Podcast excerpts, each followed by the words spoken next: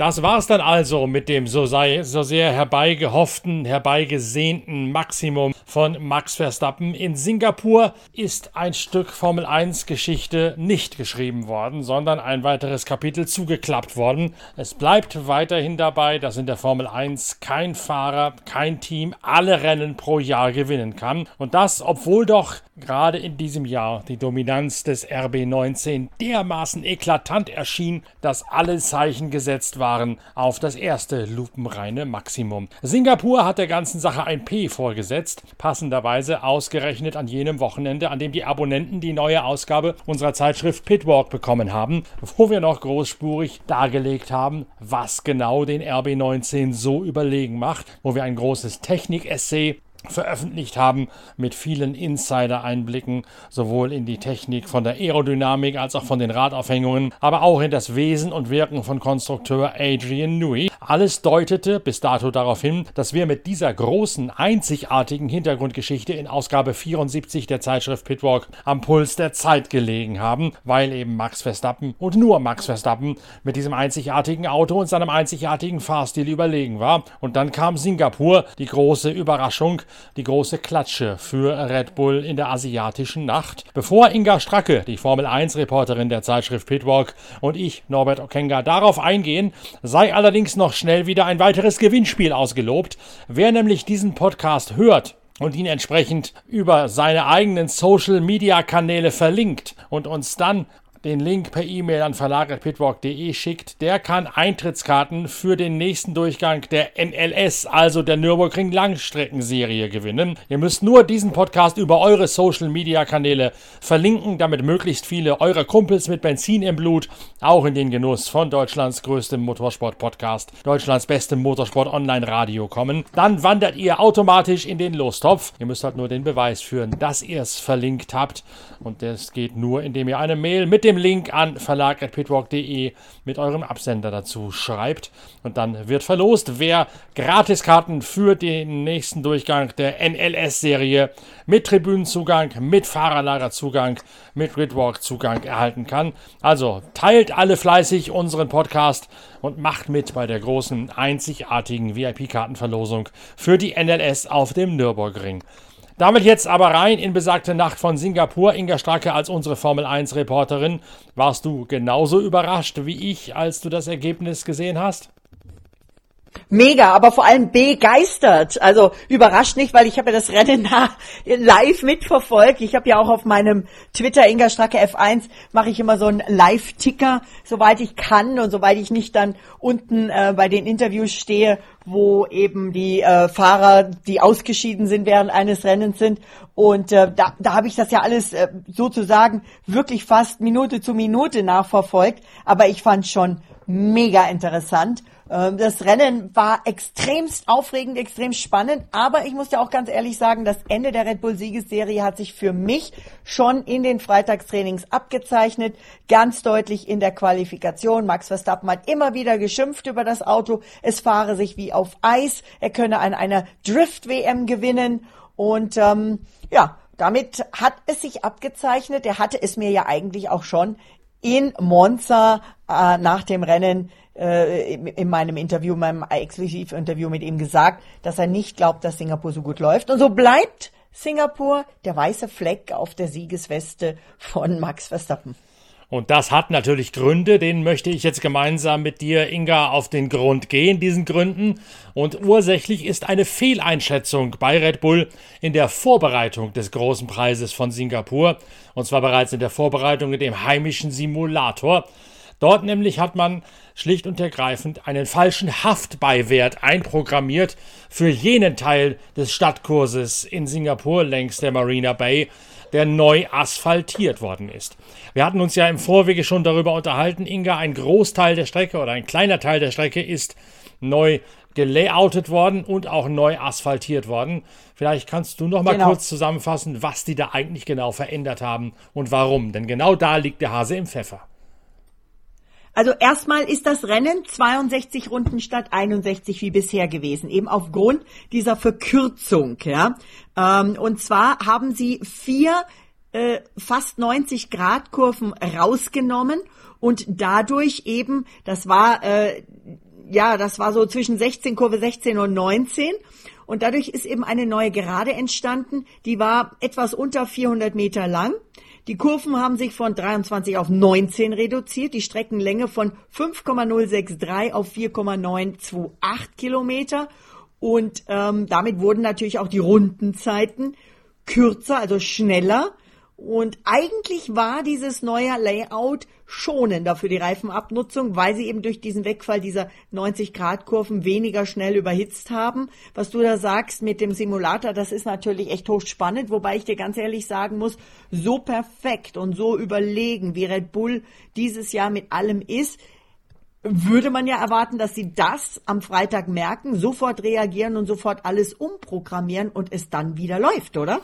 Ja, so einfach scheint es dann doch nicht zu sein, wenn man einmal in die völlig falsche Richtung abgebogen ist, denn da gibt's natürlich auch eine technische Erklärung dahinter, die Hand in Hand geht mit dem, was wir in der neuen Ausgabe der Zeitschrift Pitwalk eben über die Technik des RB19 ganz generell, ganz prinzipiell alles enthüllt haben. Es ist ganz einfach so gewesen, dass die Red Bull-Ingenieure den Haftbeiwert des Asphalts falsch kalkuliert haben, falsch hochgerechnet haben. Sprich, der Asphalt hat deutlich mehr Grip geliefert, als die Red Bull-Ingenieure gedacht haben. Und sie konnten das Auto einfach nicht tief genug mit einer so geringen Bodenfreiheit fahren, wie das für diesen Haftbeiwert nötig gewesen wäre. Auf dem neu asphaltierten Teil wäre das zwar gegangen, aber auf der anderen Strecke, die extrem bodenwellig, extrem uneben ist, hätte das Auto dann aufgesetzt mit dem Unterboden. Also da geht es nur um die alten, um die nicht neu asphaltierten Teile, wo dieses Aufsetzen passiert wäre. Und deswegen waren sie an einer Art, wie der Engländer sagen würde, Catch-22-Situation. Sie konnten nicht ja. so tief fahren, um auf dem neuen Teil die Reifen ins Arbeitsfenster zu bringen. Und wenn sie dann so hoch gefahren sind, sind die Reifen eben in dem, im, haben die im alten Teil funktioniert, im neuen Teil aber nicht. Man hat, man hat den Begriff, das Auto ist wie ein Jojo ins Arbeitsfenster rein und wieder rausgerollt geprägt im Laufe dieses Wochenendes. Wenn sie so tief gefahren wären, wie das wegen des neuen Asphalts nötig geworden wäre, dann hätten sie diese Planke im Unterboden so weit abgeraspelt, dass das Auto über die Renndistanz her illegal geworden wäre. Das haben sie, um auf deine Frage zu kommen, natürlich schon freitags relativ früh gemerkt, dass sie sich da vergaloppiert haben. Und sie haben dann auch verschiedene Abstimmungsvarianten versucht. Zunächst einmal eine viel zu weiche Fahrwerksabstimmung und mit der sie dann sukzessive härter gegangen sind. Sie haben auch verschiedene Bauweisen des Unterbodens probiert und natürlich die Bodenfreiheit angehoben. Aber es hat einfach nicht gepasst, dass die Reifen in allen Bereichen der Strecke im optimalen Arbeitsbereich gewesen sind. Entweder waren sie das im neu asphaltierten Teil oder im alten, unebeneren Teilstück der Strecke. Und deswegen gab es letztlich nur den Kompromiss zu sagen, man ist mit einer Aufhängung rausgefahren, die viel zu hart gewesen ist für die vielen äh, mit wenig Traktion ausgerüsteten Zonen und gleichzeitig ist man zu aggressiv mit der Bodenfreiheit gegangen, zumindest in der Qualifikation, sodass Max Verstappen das Gefühl hat, das Auto würde dauernd aufsetzen und sei unfahrbar gewesen mit dieser Bodenfreiheit. Das die technische Erklärung dafür, warum der Red Bull hier aus dem Arbeitsbereich rausgefallen ist und plötzlich nur noch ein Mittelfeldauto dargestellt hat. Dieser Catch übrigens, den du gerade benannt hast, der übersetzt sich so auf das deutsche Sprichwort, die Katze, die sich selbst in den Schwanz ja, beißt, genau. oder? Genau, genau das war's. Also in dem, Fall, in dem Fall hat der rote Bulle sich selbst in den Schwanz gebissen.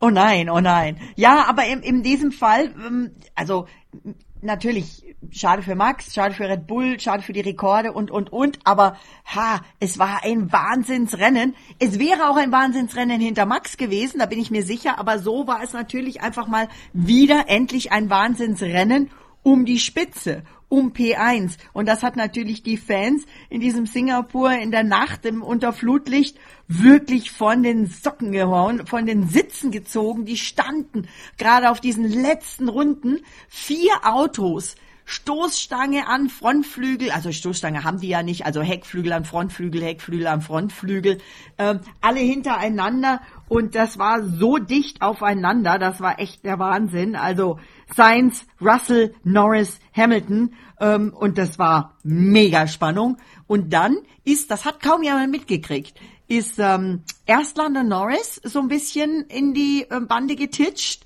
aber der konnte abfangen, da nichts passiert, aber dann eben Russell und ähm, der konnte nicht mehr abfangen, der war dann richtig weg.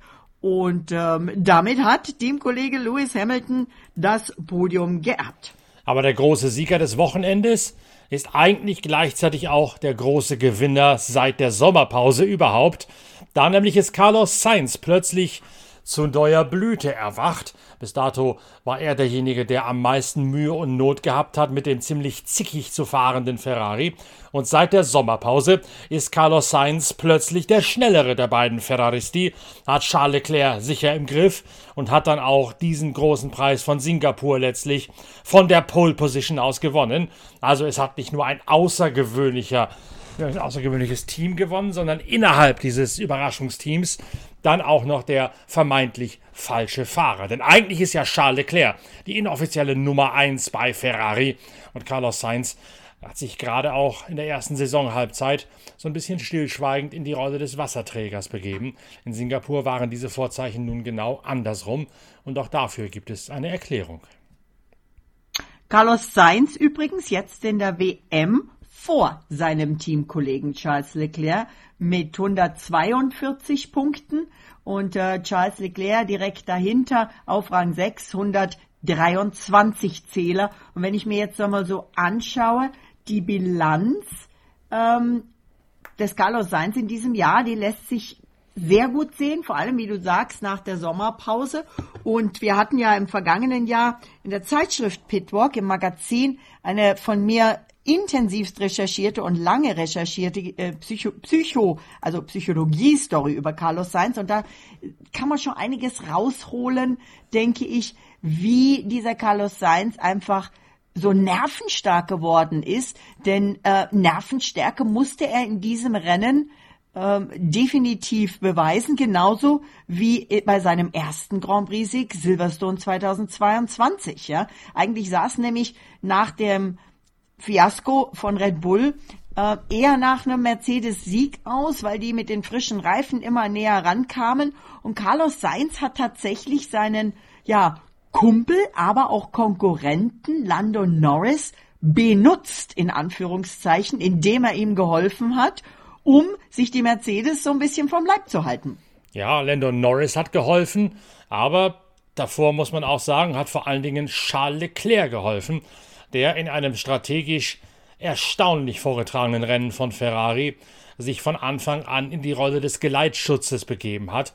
Und wenn man sich mal genauso die ersten Runden dieses Grand Prix anguckt und dann aus strategischer Warte sich auf das, der Zunge zergehen lässt, dann sieht man, dass da Ferrari, ganz und gar untypisch für diesen Verein eigentlich, ein wirklich taktisch sensationelles Rennschach dahingelegt hat.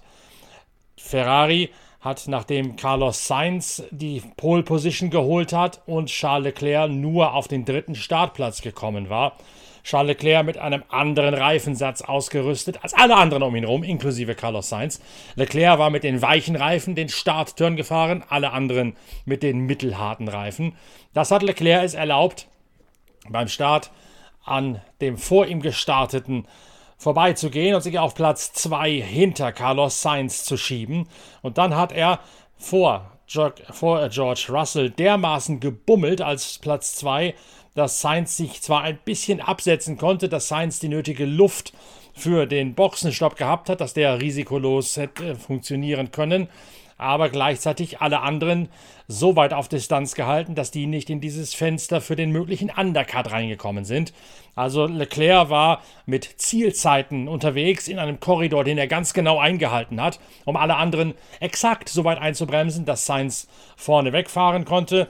Und gleichzeitig das nötige Puffer gehabt hat, um den anderen den Zahn zu ziehen, es vielleicht auf strategische Art und Weise per Undercut, also per anders gelegten Boxenstopp in Richtung Carlos Sainz doch noch zu versuchen. Dass dann da eine Safety-Car-Phase dazwischen gekommen ist, hat diese Strategie zwar obsolet gemacht, aber trotzdem möchte ich sie zumindest einmal erwähnt haben, dass bis zur 20. Runde tatsächlich Jack Russell sich bedingungslos und perfekt in den Dienst des Teams gestellt hat, mit anderen Reifen als Sainz, dem quasi die Tür zur Solo-Flucht aufgemacht hat. Also ähm, das absolut. Ich habe jetzt mal hier so kurz die Reifenanalyse und ähm, da war auch noch in der Boxenstoppstrategie von Ferrari noch eine Finesse drin. Aber gucken wir mal ganz kurz auf die Reifen. Du hast recht. Eben in der Tat als einziger in den Top 15 Leclerc mit Soft gestartet. Hat die dann tatsächlich aber bis Runde 20 gefahren. Ja, der ist nicht früher reingekommen.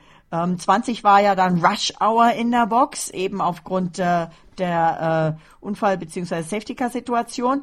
Und äh, wenn wir da gucken, also Sainz, Norris, auf Mediums, Russell Hamilton auch auf Mediums gestartet, dann haben die aber auf Hard gewechselt und haben am Schluss nochmal, weil sie eben noch neue Reifen hatten, nochmal gewechselt. Beide Mercedes waren also zweimal an der Box. Leclerc 20 Runden auf Soft und dann 40 Runden auf Hard. Der war eben nur einmal an der Box. Und er sagte auch selber, im ersten Stint, also bis äh, diese Runde 20, wo er gewechselt hat, ging es für ihn vor allem darum, Carlos zu schützen, eine Lücke aufzumachen. Dann kam das Safety Car und dann hat Ferrari, und das hat auch geklappt, einen Doppelstopp gemacht, also quasi beide hintereinander gestoppt. Und äh, Leclerc sagt auch, ich habe dabei drei Positionen verloren. Ich war Zweiter, dann Fünfter. Und da war er natürlich nicht mega happy, aber äh, das hat er einfach so hingenommen. Er hatte dann beim Neustart mit Reifen und Verkehr zu kämpfen und wusste, dass es dann ein schwieriges Rennen wird. Aber er sagt, das Team hat das Rennen vor allem im ersten Stint, also in diesem ersten Teil bis zum ersten Boxenstopp, sehr gut gemanagt. Und er sagt natürlich selber auch, Leclerc, dass er enttäuscht ist. Er eigentlich wünschte, er hätte ein besseres Ergebnis gemacht, aber es sei eine Belohnung für die Teamarbeit, also Team im Sinne von er, Carlos und Ferrari. Und darüber ist er dann natürlich wieder happy, denn Ferrari hat damit, glaube ich, mit diesem Sieg quasi ähm, ja die Schlappe, die Enttäuschungen von einem ganzen Jahr wieder wettgemacht, oder? Geplant war eigentlich, dass er bis zur 25. Runde draußen bleibt mit diesen ganz weichen Reifen. Dann wären die zwar schon ziemlich abgerubbelt und abradiert gewesen, aber das war die Strategie, die ist dann durchkreuzt worden von der Safety-Car-Phase in Runde 20. Danach sind George Russell, Lando Norris und Lewis Hamilton an ihm vorbeigekommen bei dem Boxenstopp. Und weil sein Motor danach überhitzt hat, hat Leclerc sämtliche Betriebssysteme quasi auf Notprogramm runtergefahren und war dann letztlich kein Gegner mehr für Russell, Norris und Hamilton vor ihm und hat gerade eben noch geschafft, vor Max Verstappen ins Ziel zu kommen. Als dann gegen Ende nochmal eine späte virtuelle Safety-Car-Phase kam, weil Esteban Ocon einen Motorschaden zu beklagen hatte, hatte Mercedes noch einmal einen zweiten Boxenstopp gewagt mit den gerade von dir angesprochenen viel schnelleren, frischen Reifen. Und das hätte Mercedes eigentlich in den Doppelsieg bringen können, wenn nicht Carlos Sainz vorher schon diesen Vorsprung, den entscheidenden, rausgefahren hätte. Und wenn nicht natürlich auch äh, Russell in der letzten Runde noch von Platz 3 sich mit einem Crash verabschiedet hätte, zu seiner großen eigenen Enttäuschung. Ja, und wenn wir hier mal gucken, was unsere Kollegen so schreiben, also die Italiener sind natürlich aufgeblüht. Gazzetta dello Sport schreibt, Sainz feiert ein Meisterwerk, beweist sich als genialer Stratege, intelligent wie Niki Lauda, schlau wie Alain Prost. Bis gestern war Sainz ein solider, zuverlässiger Pilot. Seit Singapur ist er ein Champion. Also das ist richtig herrlich. Die äh, Corriere dello Sport schreibt, Sainz ist der Trumpf in den Händen der Scuderia, die plötzlich wieder wettbewerbsfähig ist. Tutto Sport, Matador und schlauer Fuchs. Sainz entpuppt sich als Taktikgenie.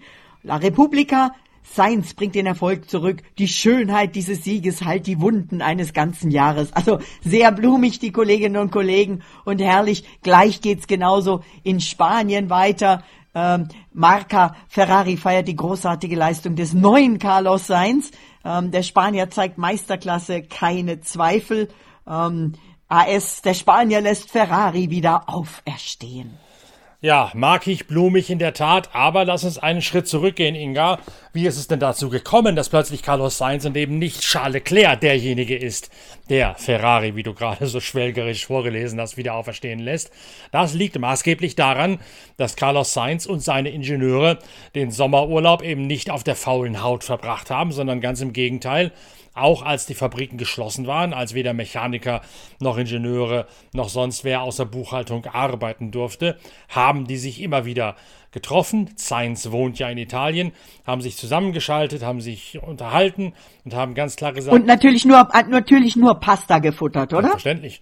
Haben hin und wieder mal ein bisschen über Motorsport gesprochen, was der Vater so bei der Rallye Dakar erreichen Ach. kann mit Audi dieses Jahr. Du weißt ja, wie es ist.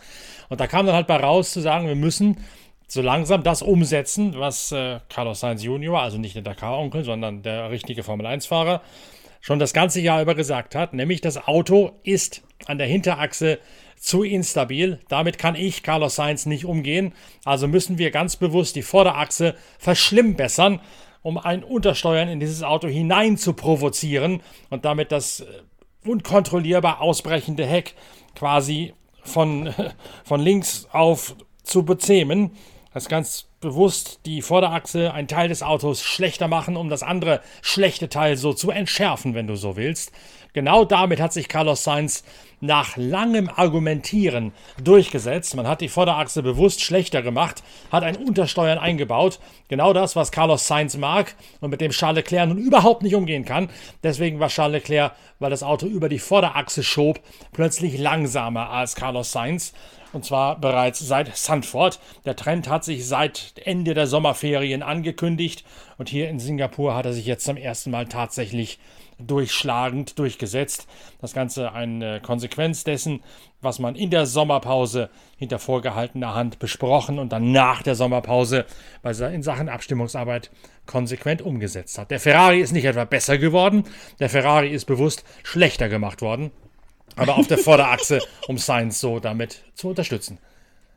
Ich muss mich bei Ferrari entschuldigen. Passiert selten, aber ich muss mich wirklich entschuldigen. Ich habe tatsächlich während meines Live-Tickers, ähm, weil ähm, eben Leclerc auf einmal so lange, lange, lange stand, ich glaube 5,7 Sekunden oder irgendwie sowas, ähm, gedacht, und es sah auch so aus auf den ersten Blick, dass da wieder mal die Reifen gefehlt hätten. Äh, aber nein, es war tatsächlich so, ähm, dass sie ähm, nicht rauslassen konnten, weil Verkehr war in der Boxengasse. Also es kamen weitere Autos und die konnten ihn nicht losfahren lassen. Damit hat er natürlich viel Zeit verloren. Dafür hat sich aber nicht nur ich, sondern auch äh, Fred Vasseur bei Charles Leclerc entschuldigt, weil er sagte, es, es tut uns halt leid, aber wir konnten ihn nach dem Reifenwechsel nicht so schnell wie geplant losfahren lassen. Das war einfach Pech. Und damit haben wir jetzt mal zumindest erschöpfend erklärt, warum Ferrari und warum innerhalb von Ferrari Carlos Sainz derjenige war, der Red Bull und Max Verstappen hier zum ersten Mal vom Thron hat stoßen können. Eine Sache müssten wir natürlich noch erörtern. Es gab sofort, schon nach, als am Freitag klar war, dass das nichts wird mit Red Bull. Die Überlegung, aha, das kann ja dann nur daran liegen, dass ausgerechnet vor Singapur eine Klarstellung der technischen Direktive kam, dass gewisse mhm. biegsame Aerodynamikteile künftig verboten und anders kontrolliert werden werden.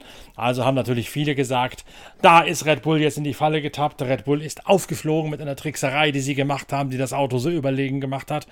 Und viele Kollegen haben natürlich auch Christian Horner die Frage gestellt. Die Antwort von Christian Horner lautete ganz eindeutig, vergesst es, wir haben nicht ein einziges Teil neu gebaut am Auto wegen dieser technischen Direktive. Es war einfach nur ein Fehler in der ingenieurstechnischen Umsetzung dieses Wochenendes. Ja, ganz genau. Das ähm, unterstreiche ich jetzt einfach mal so. Genau so war's. Ähm, und ähm, ja, das, äh, ja, vielleicht haben da auch andere ein bisschen gestichelt in der Konkurrenz. Natürlich sind auch ähm, immer auch ähm, unter unseren Kolleginnen und Kollegen immer mal der eine oder andere, der vielleicht da äh, ein bisschen Schadenfreude verspüren würde, wenn es diesem super überlegenen Red Bull da irgendwie noch was, ich sag jetzt mal, reingewirkt werden könnte. Aber ich glaube, das hat Christian Horner sehr klar und deutlich beantwortet. Und ähm, es war ja auch jetzt nicht so, dass vorher irgendetwas illegal gewesen wäre, sondern es ist ja eine neue Regel, eine neue Direktrice, die, die quasi mit diesem Wochenende kam und ähm, ja, äh, nicht äh, irgendwas, wo man jetzt sagt, ah, das haben die die ganze Zeit gemacht und das durften sie nicht. Also insofern ziemlich klar. Ähm, wenn wir noch mal kurz auf Mercedes schauen, ähm, 651 Tage waren es am Rennsonntag in Singapur, dass Lewis Hamilton zum letzten Mal einen Grand Prix gewonnen hat. Am 5. Dezember 21 in Jeddah. Und ähm, das wollen die natürlich auch ausmerzen. Das heißt, nachdem Ferrari jetzt einen Sieg eingefahren hat, wollen die Silberpfeile jetzt natürlich auch einen einfahren dieses Jahr. Mindestens einen. Die sind also jetzt der Ansicht, die Red Bull ist sturmreif geschossen und am nächsten Wochenende kann es gleich so weitergehen? Das weiß ich nicht. Ich glaube nicht, und das haben auch eigentlich alle unisono gesagt, dass das sicherlich streckenabhängig war, dass Suzuka ja sowieso nochmal ein komplett anderes Wochenende ist, eine andere Strecke, ähm, auch da immer wieder mal gerne mit Regen für zusätzliche Spannung äh, eingepflegt. Also äh, da sind sich, glaube ich, alle einig und auch selbst Max Verstappen sagte nach dem Rennen in Singapur, bin mir sicher, dass in Japan wieder besser läuft. Ich würde vorschlagen, dass wir das Thema dieser technischen Direktive im nächsten Podcast ausgiebiger behandeln, dass man auch mal erklärt, worum es da genau gegangen ist. Denn für heute haben wir, glaube ich, eine ganze Menge Informationen aufbereitet, die über das normale Maß einer Grand Prix-Analyse hinausgehen. Warum es da so plötzlich, so unvermittelt zur Wachablösung kommen konnte, das wird sicherlich in dieser Ausführlichkeit auch nur Pitcast, Deutschlands größtes, bestes Online-Motorsportradio, geliefert haben. Wenn ihr Gefallen daran gefunden habt und wenn ihr gleichzeitig noch Karten gewinnen möchtet für den nächsten Durchgang der Nordschleifen Langstreckenserie auf dem Nürburgring, sprich also Fahrerlagerzugang, Tribünenzugang, Zugang zu all jenen Bereichen längs der Nordschleife, Brünnchen und Pflanzgarten, die sonst Eintrittskartenpflichtig wären, das könnt ihr alles bei uns gewinnen. Dazu müsst ihr einfach nur unseren Pitcast, den Podcast eurer Lieblingszeitschrift Pitwalk, einmal über eure Social Media Kanäle teilen, damit wir möglichst viel neue Hörer bekommen und uns dann an die E-Mail-Adresse verlag.pitwalk.de den Link teilen, quasi als Nachweis, dass ihr uns geshared und geliked habt im Internet. Und dann nehmt ihr automatisch an der Verlosung teil für Eintrittskarten zum nächsten Durchgang der Nordschleifen Langstreckenserie auf dem Nürburgring. Inga Stracke, danke, dass du das Ohr am Gleis gehabt hast für uns in Sachen Formel 1 in Singapur. Wir hören uns schon bald wieder, denn Japan steht ja schon bald an. Absolut, ich freue mich schon drauf. Nur ein paar Tage. Und ich habe in der Zeit noch einen Tipp. Ich habe ja auch die neue Zeitschrift Pitwalk direkt im Briefkasten gehabt und ich muss sagen, mir hat ja die Geschichte über Waltzing Matilda enormst ja. gefallen. Wusste nicht, dass die im Heft ist, hab einfach nur aufgeschlagen, hab durchgeblättert. Matilda Part auf der Kartbahn gegen die Jungs. Super Story, gefällt mir mega. Das freut mich zu hören. Das ist eine von den Geschichten, die auch schon in der Tat sehr viel Resonanz erzielt haben aber ich glaube, du kannst dir ausrechnen, welche Geschichte die meiste Resonanz bei unseren Lesern hervorgerufen hat, oder? Ah, alle. Nee. Also ich meine natürlich die Red Bull-Geschichte, logisch, oder? Ja, die Enthüllungen von und mit Erich Zarkowski waren tatsächlich diejenigen, oh, ja. die sehr viele Leute schon dazu getrieben haben, uns begeisterte E-Mails zu schreiben, weil da tatsächlich Erich Zarkowski zum allerersten Mal über seine Formel 1 Abenteuer aus der ganz persönlichen Sicht spricht, reingeht bis in seine Kindheit und die Auswirkungen von der Flucht im, im ersten, im Zweiten Weltkrieg und dann eben auch zur ja. Formel 1. Also das ist eine Geschichte, die ganz offensichtlich den Nerv vieler, vieler Leser getroffen hat, was Erich Zarkowski damals erlebt hat als Mensch und auch als Teamchef in den Jahren 85 bis 89. Das scheint den Nerv der Leser extrem getroffen zu haben. Hochinteressant, sehr menschlich, Einblicke, die ich nicht erwartet hätte. Ähm, auch tolle Story. Also äh, das Heft ist voll von tollen Stories und ähm, ja, also du hast recht, das ist äh, das ja, das ist ein ganz schöner Einblick, ein sehr sehr persönlicher Einblick. Gut gelungen. Also, wir lesen uns in Ausgabe 74 und wir hören uns in der nächsten Podcast-Ausgabe. Diesen Pitcast bitte teilen und uns dann den Link eurer geteilten Pitcasts mitteilen per E-Mail an verlag.pitwalk.de, um Freikarten zur NLS am kommenden Samstag gewinnen zu können. Ich freue mich auf möglichst viele E-Mails, auf eine möglichst große Verlosung für die NLS-Freikarten und wir, Inga, hören uns schon bald wieder mit der nächsten Ausgabe von Pitcast, Deutschlands größtem Motorsport-Podcast. Bis dahin, tschüss, danke fürs Reinhören euer Norbert Okenga.